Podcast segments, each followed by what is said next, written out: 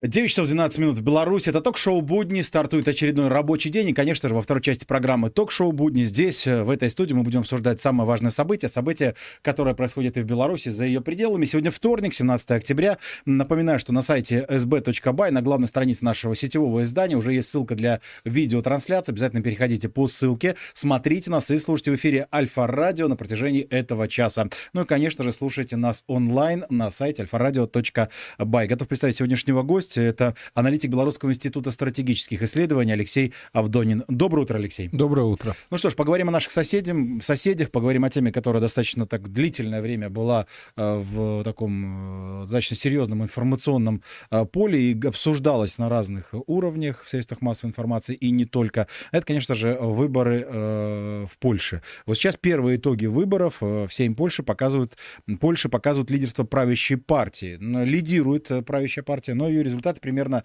в 40% э, не гарантируют ей большинства. Вот сейчас на данном этапе э, ближайшая оппозиционная сила стоит приблизительно на 15% голосов, но в целом вот сама эта ситуация, когда эм, правящая партия все-таки, э, скажем так, не набирает вот то количество, которое нужно для единоличного принятия решения, чем грозит? Вот на пороге ли перемен Польши? Ну, конечно, для наших зрителей, слушателей надо четко пояснить, что э, Польша все равно находится в режиме оккупации со стороны Соединенных Штатов Америки, Великобритании, и поэтому говорить о том, что там была какая-то честная, справедливая борьба без э, а, активного участия там специальных служб или э, советников Госдепа США или Министерства иностранных дел Великобритании, ну, это, наверное, обманывать самих себя себя. Понятно, что э, если США э, и весь англосаксонский мир вложили в Польшу, начиная с 90-х годов, э, огромные э, денежные средства, сейчас говорить о том, что они вот просто э, отпустят Польшу э, и дадут ей сделать свободный выбор, который э, больше был ориентирован на какие-то национальные интересы, а не на интересы англосаксонского мира, это тоже было бы иллюзия. Поэтому то, что мы с вами наблюдаем, это все равно определенная такая интрига, игра э, э, западных сил, тех сил, которые контролируют Польшу, которые финансируют ее политические элиты. А то, что э, правящая партия набрала 40%, а не набрала э, большинства, которое бы позволило ей э, в одночасье сформировать э, кабинет министров, говорит только об одном том, что а, все-таки а, политические технологии, которые были применены во время выборов, они не дали должного результата. Однозначно они ориентировались на то, чтобы одержать победу, э, одержать большинство, но э, этого не смогли. Mm-hmm. Это может свидетельствовать только о том, что э, есть уже понимание у польского народа, что та правящая элита, которая на протяжении длительного времени находилась у власти во главе с Качинским, она действует не в интересах польского народа. Она действует в интересах Запада, ориентируется на Э, милитаризацию региона, э, на какие-то э, непонятные амбициозные цели, задачи, но все эти цели, задачи в итоге привели к самому главному, к резкому ухудшению социально-экономических условий жизни в Польше. Идет трудовая миграция самих поляков в Европу. Недавно были данные о том, что 50% бездомных в Германии это поляки. А, одновременно такая же статистика относится и к Великобритании. Mm-hmm. Да? То есть фактически поляки, уезжая с Польши в поисках э, лучшей жизни, лучшей э, работы в действительности оказываются не удел. То есть Европа их не принимает. И это, естественно, сказывается на э, негативном отношении к правящим элитам, а, к пониманию того, что на своей территории, на своей родной земле они не создали должные условия условия для развитие нации, на основной, кто трудоспособное население уезжает, остаются а, пенсионеры, остаются только дети.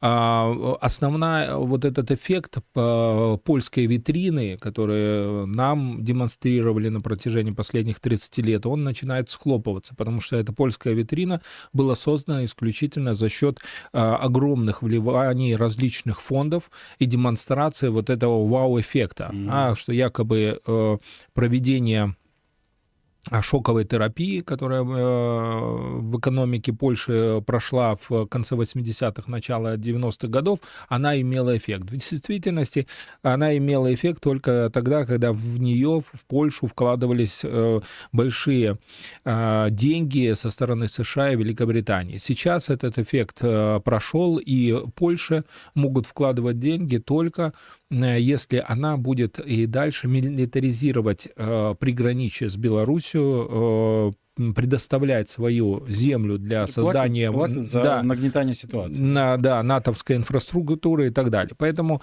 мы э, в действительности должны ну, как бы говорить еще об одном, что э, несмотря вот на активное э, вливание в политическую кампанию Качинского и партии ПИС, э, в действительности они эти политические технологии не дали должного результата. А что будет дальше для э, Польши, польского народа? Ну, э, мы, конечно, пожелаем всего наилучшего, чтобы а, польский народ э, четко мог достигнуть своих истинных национальных целей. И главное, чтобы на территории Польши не произошло какой-нибудь гражданской войны между вот этими старыми элитами, поддерживаемыми англосаксонским миром, и новыми национальными элитами. Кстати, а вообще что могут выборы в Польше изменить в целом в европейской политике? Ведь, ну, вы тоже затронули эту тему, что Польша была, скажем так, локомотивом, нарративом таких каких-то основных а, посылов, то, что касается милитаризации, то, что касается в свое время, а сейчас, конечно, немножечко другие нарративы, то, что касается помощи Украине, да, то есть Польша была таким э, рупором, да, который доносил такие идеи. Если сейчас на данном этапе мы видим, что не так просто будет принять те или иные решения, а вот в целом в европейской политике что-нибудь может измениться? Ну, э, если все-таки будет создан кабинет министров а, не с правящей партии, не с большинством правящей партии. А, ну, мы, конечно, четко должны пояснить нашим зрителям, слушателям, что в этом случае оппозиция действующая оппозиция, она будет ориентирована в первую очередь на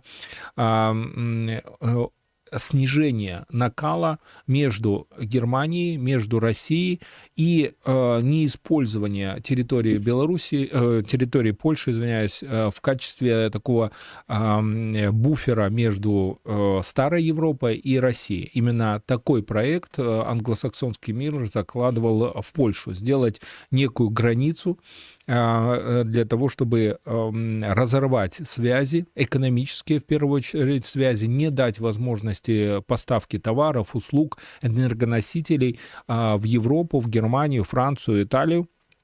А, и а, на каком-то этапе у американцев этот проект, э, можно сказать, даже был успешным. Все те последние события, которые мы наблюдаем а, на протяжении трех лет, они как раз говорят о том, что американцы через Польшу достигали этих, э, этих целей, потому что э, идет, наблюдается ухудшение экономических условий в Германии. Mm-hmm. Это мы, об этом мы чуть позже да, поговорим, поговорим как mm-hmm. раз, да. И одновременно Польша выступает э, таким э, центром агрегации агрессивных, деструктивных сил для всей Европы. Сегодня они, мы знаем, направлены э, на территорию Украины, направлены против нас, но не факт, что они в каком-то моменте могут быть и направлены против Германии, против Франции, против Италии, то есть ключевых конкурентов американских и британских корпораций и банков. Кстати, то, что касается, вот опять же, целостности Евросоюза, вот опять же видим, что есть уже вопрос. Вот Германия э, уведомила вчера Европейскую комиссию о том, что вводит стационарный пограничный контроль на границах с Польшей, Чехией и Швейцарией возобновляет погранконтроль с Австрией. То есть такое решение э, приняли в целях борьбы с незаконной миграцией. Вот, получается... Давайте нашим э, зрителям напомню, что, наверное, где-то э, с самого момента, когда Польша начала строить э, бетонные стены на нашей границе, мы сразу сказали о том, что Германия Германия сделает точно такие же бетонные стены на границе с Польшей. И не факт, что по действующей границе, скорее mm-hmm. всего, где-нибудь по другой границе, mm-hmm. захватив э, старые немецкие земли. Но мы были правы, сейчас э, вводится погранконтроль. О чем это говорит? О том, что э, старая Европа закрывается от э, Восточной Европы, и вот эта э, псевдоевроинтеграция, раскрученная в 90-х годах, она, э, можно сказать, все, закончилась. А вся Европа а, разделяется на традиционные центры. Есть э, центры старой Европы, а, Германия, Франция, Италия, где сосредоточены ключевые банки, промышленность. Она закрывает пограничный контроль не только ради мигрантов. Ну, поверьте, она закрывает э, пограничный контроль в том числе для того, чтобы а, лишние товары услуги не перемещались а, в, на территорию а, той же Германии. Да? Для чего это делается? Потому что э, мы не раз говорили о том, что сейчас Европа и вообще вся мировая экономика переживает страшнейший кризис перепроизводства он решается только закрытием а, внутреннего рынка и обеспечением а, условий для развития собственных национальных производств. Вот это Германия сейчас и делает. Она закрывает э, э, свой рынок, от Польши, от э, непонятных э, потока товаров mm-hmm. и э, будет ориентироваться на обеспечение развития своих национальных производств. Кстати, то, что касается Германии, вот число банкротств предприятий в Германии возросло в сентябре почти на 20% по сравнению с аналогичным месяцем прошлого года. Вот опять же цифры э, говорят сами за себя, потому что ну, иногда многих экспертов, э, скажем так, обвиняют в том, что вот, ну, не так все страшно в Европе, но ведь процессы же идут, это не значит, что они случатся э, единомоментно, там, в течение дня. Но вот э, уже даже в такой краткосрочной перспективе вот такие цифры. Но обратите внимание, что если в сентябре 19 там с лишним процентов э, да, увеличение э, количества заявок на банкротство только юридических лиц, то в июле было 37 процентов по сравнению. То есть динамика очень высокая. А мало того, банкротство физических лиц о э, неплатежеспособности, оно э, тоже э, достаточно высокая динамика, около 7% в сентябре по отношению к августу, да, и это начинает увеличиться. О чем это говорит? О том, что, в принципе, экономика Германии э, начинает сужаться. И очень быстро темпы э, падения э, германской экономики очень высокие. И сдержать это в, сейчас э, правительство э, Шольца ну, даже не представляет, как сделать. Э, основное банкротство приходится на э, сектор строительства, рынок недвижимости, но мы знаем, что строительство и недвижимость всегда тянут за собой или поддерживаются банками. То есть э, мы в ближайшее время можем наблюдать и определенное банкротство банковских структур Германии, mm-hmm. а это уже э, системный структурный кризис всей э, немецкой экономики. В принципе, американцы, можно сказать, достигли своей цели. Мы уже обсуждали это, что еще в сентябре 2022 года корпорация Rent, помните, написала, что основной, э, основной целью э, э, милитаризации Украины и обострения конфликта России с Украиной является не Россия, а является Европа. Надо сделать так, чтобы Германия, как основной конкурент экономический и финансовый конкурент э, Соединенных Штатов Америки э, потеряла доступ к дешевым энергоносителям с России, э, не смогла дальше э, производить конкурентоспособные э, товары, в первую очередь это касается машиностроения, автомобилей, э, авиация, э, другое технологическое оборудование для производств. И как результат, естественно, уступила место англосаксонским корпорациям. Mm-hmm. И мы, в принципе, это как раз и видим. Кстати, вот то, что касается, опять же, вот той ситуации, которая сложилась в Германии, уже многие ведущие немецкие экономисты а, говорят о том, что и, в принципе, даже вот остановка атомных электростанций на фоне энергетического кризиса, а также обременительные меры климатической повестки в условиях вот такой инфляции и падения доходов населения тоже сыграли свою роль. И уже говорят уже многие о том, что так хваленная, так называемая зеленая повестка, в принципе, ну, давайте говорить прямо, развалилась провалилась. Зеленого чуда не произошло. И не произойдет. Экономику нельзя обмануть. Э, Зеленая энергетика, как бы кто ее не продвигал, а, она всегда дороже э, атомной электроэнергии, получаемой с атомных электростанций. А, мы прекрасно знаем, что после Второй мировой войны Германия интенсивно вкладывалась а, в развитие создания собственной, а, собственной сети атомных электростанций. Это обеспечивало ей крайне дешевую электроэнергию для машиностроения, химической отрасли. Это позволяло создавать очень а, качественные, одновременно крайне ну, низкие по цене, не дешевые, а именно низкие по цене товары, и тем самым а, наращивать э, в огромных объемах экспортные поставки. Таким образом, Германия стала зарабатывать э, в 60-е, 70-е годы гораздо больше, чем Соединенные Штаты Америки на экспорте.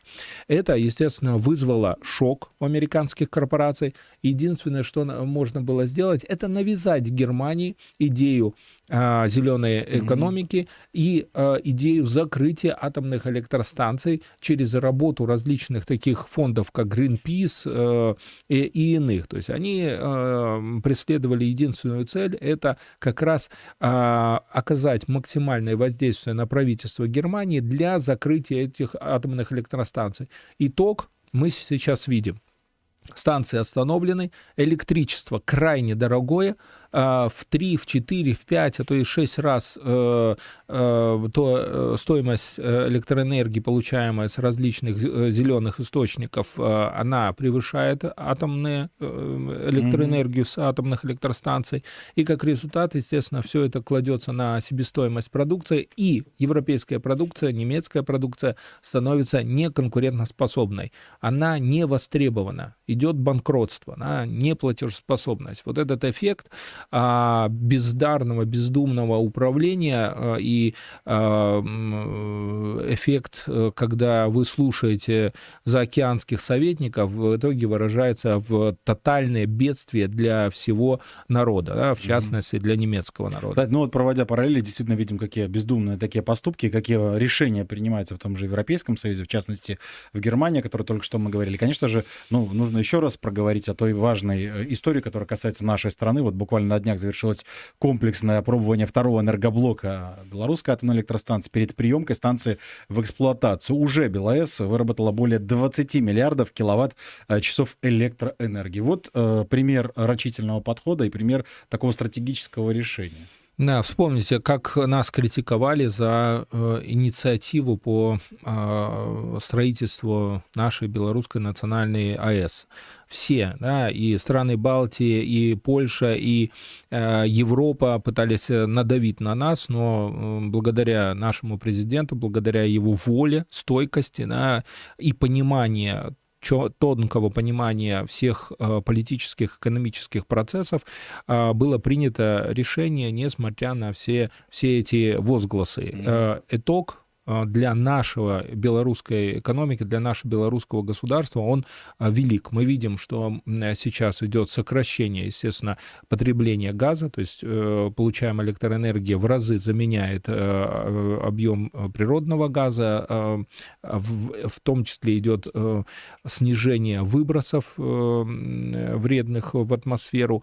И самое главное, мы получили, как мы уже говорили, по примеру Германии, мы получили крайне менее дешевую электроэнергию, которая обеспечивает работу всей нашей промышленности, химической отрасли, работу э, городов э, и развитие современных э, технологий транспорта, электромобили, электрический общественный транспорт. Все это, естественно, ускоряет темпы экономического роста нашей страны, а самое главное, делает нашу продукцию крайне конкурентоспособной на мировых рынках, тем самым мы э, двигаемся в тренде. И э, те технологии, которые мы сейчас при, применяем, они передовые. Это mm-hmm. позволяет в единицу времени каждому нашему работнику генерировать максимальную прибавочную стоимость. То есть мы таким образом становимся богаче и богаче. Кстати, вот еще очень важный такой момент. Э, по расчетам, около 25% электричества в нашей стране будет вырабатываться на, на БелАЭС к концу 2023 года. Это значит, что за спиной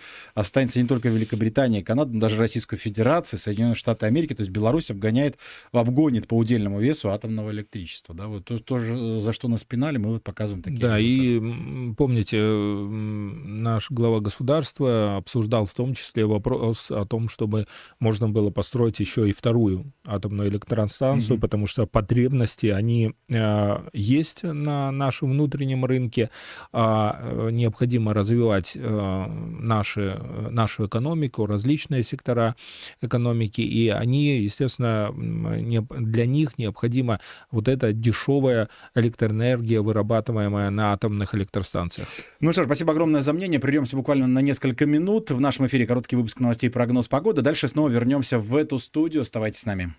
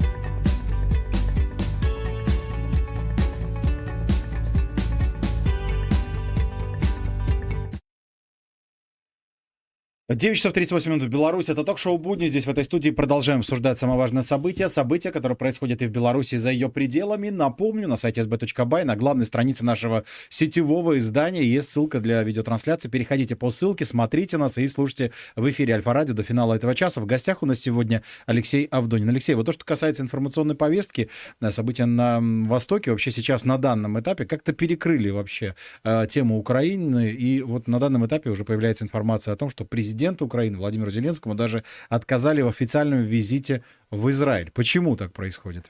Что же происходит? Да? Ну как так? Самый, самый лучший друг Израиля да, э, по происхождению и по э, ценностям вдруг не пускают в Израиль. Почему происходит такое? Ну, наверное, э, происходит самое главное в том, что эффект э, э, киногероя, эффект э, вот такого развлекателя. Помните, мы говорили, что современная политическая технология, она использует вот таких персоналей, как Зеленского, в качестве элемента развлечения. Их так и называют entertainment, да, то есть те, которые развлекают или отвлекают народ от тех или иных событий.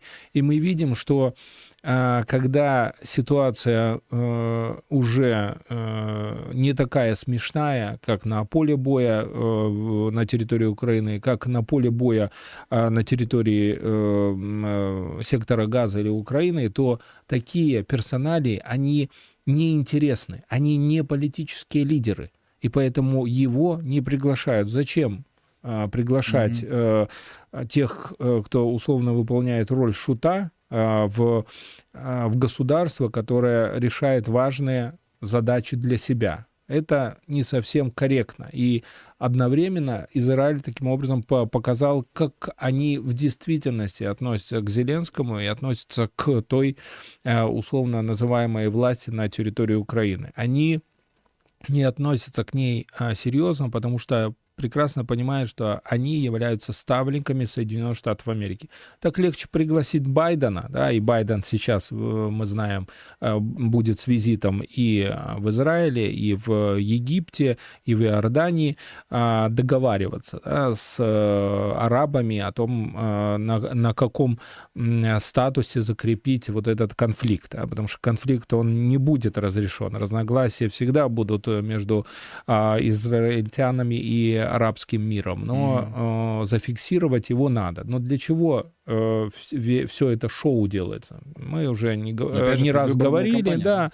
что для Байдена э, проигрыш на Украине был э, смерти подобный. То есть это однозначно э, провал всех рейтингов на предстоящих выборах. И им необходимо было мгновенно поменять повестку. А победоносная э, война э, и удары Израиля по э, сектору Газа, демонстрация этих картинок, потом э, сейчас визит Байдена покажут, что Байден а, он все-таки мировой, глобальный лидер, у него есть успехи, он а, все прекрасно решает э, ключевые конфликты, и тем самым его надо... Я бы сказал, не покажут, а создадут да, видимость. создадут вот видимость, вас, вы да. правильно, да. Они создают вот эту необходимую картинку для своих избирателей, ну и, понятно, ожидают, что на этой волне у них э, будет все хорошо на предстоящих выборах. Да? Но, в принципе, американская политическая элита себе не изменяет. Такие шоу они делали и ранее, но а если условно конец 19-го, э, начало 20 века, они делали это в масштабах э, своей страны, сейчас, видите, они делают это э, в масштабах всего мира, показывают эти глобальные картинки, как США может вести и контролировать конфликты в любой точке мира, да, и поэтому такие броские заявления идут о том, что Вашингтон может вести одновременно войну две-три войны, mm-hmm. может вести э, войну и с Китаем, и с Россией. А, Все это демонстрация позиции США. Это шоу такое. В первую очередь шоу для кого? не для простых э, избирателей, а шоу для а, крупнейших инвесторов. Э, они таким образом, э, Байден, политические элиты пытаются показать, что США еще что-то значит в этой глобальной политике. А раз значит, значит их доллару можно доверять, их долговым обязательствам можно доверять, и их необходимо дальше покупать. Хотя внешний долг уже превысил почти 125% от ВВП. То есть если брать э, просто экономические терминологии и пояснения, то ну, США это мощнейшая МММ, и э, в действительности это уже банкрот, но банкрот, который за счет а, создания, генерации вот этих внешних кризисов показывает всему миру, что только он, да, только mm-hmm. США а, может обеспечивать сохранение стоимости ваших активов. И такая модель она э, работает, ну, последние где-то 30 лет. Но мы видим, что она с, с каждым разом для США становится все сложнее и сложнее прокручивать такие эффекты. Почему? Потому что все умеют считать деньги, все умеют э, понимать финансы, ну, я имею в виду э, лидеры, да, крупнейшие, э, лидеры крупнейших государств.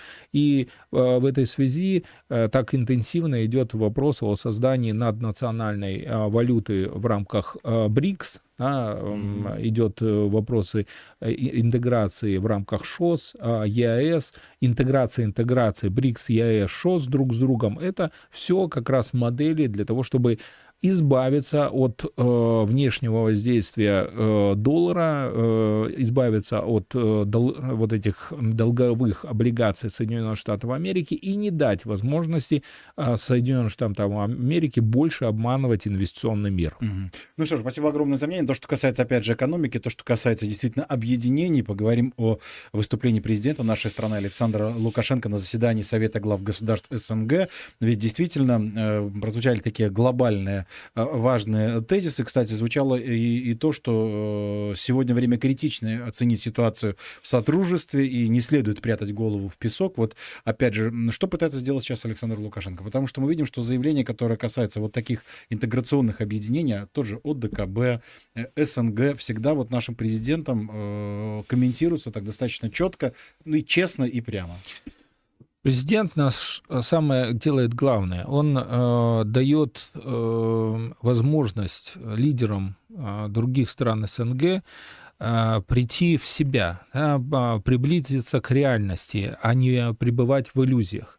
А мы видели, что на протяжении последних 30 лет э, после развала Советского Союза э, многие постсоветские страны подверглись э, активной информационно-психологической атаке со стороны различных неправительственных фондов, финансированных Госдепом mm-hmm. США, которые, естественно, тиражировали модель о том, что лучше с Западом, Запад вам поможет, а с Россией не надо, СНГ и другие интеграционные объединения на на постсоветском пространстве, они вам благ не дадут, но сейчас а, пришло отрезвление, потому что все прекрасно понимают, что э, Америка э, погрязла в своих проблемах, Европа погрязла в своих экономических проблемах, да, политические амбиции большие, но проблемы финансовые, экономические сильные. Помогать в скором времени э, уже никто не будет.